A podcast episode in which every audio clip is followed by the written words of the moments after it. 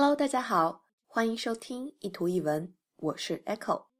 来看今天要跟大家分享的这句话：Sometimes holding on does more damage than letting go。再来一遍：Sometimes holding on does more damage than letting go。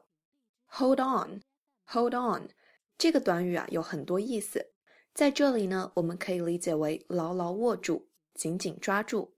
与之相反的呢是句尾的 let go，let go。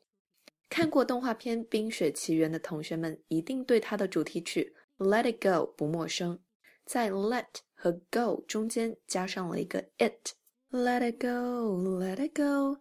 那 let go 就表示放开它，随它去吧。句子中间还有一个 damage，damage 表示破坏、损伤。Sometimes holding on does more damage than letting go。这句话呢，其实是在做一个比较。其实通过这张图，我们也可以看出来，有时候当你越是紧紧握住一个东西不肯放手的时候，反而越会让自己受伤。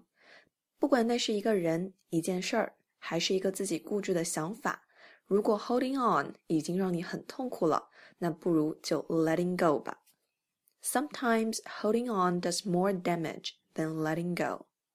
欢迎大家关注该放手时就放手的微信公众号“念念英文”，以及新浪微博 “Echo 念念英文”。I'll see you there. Bye.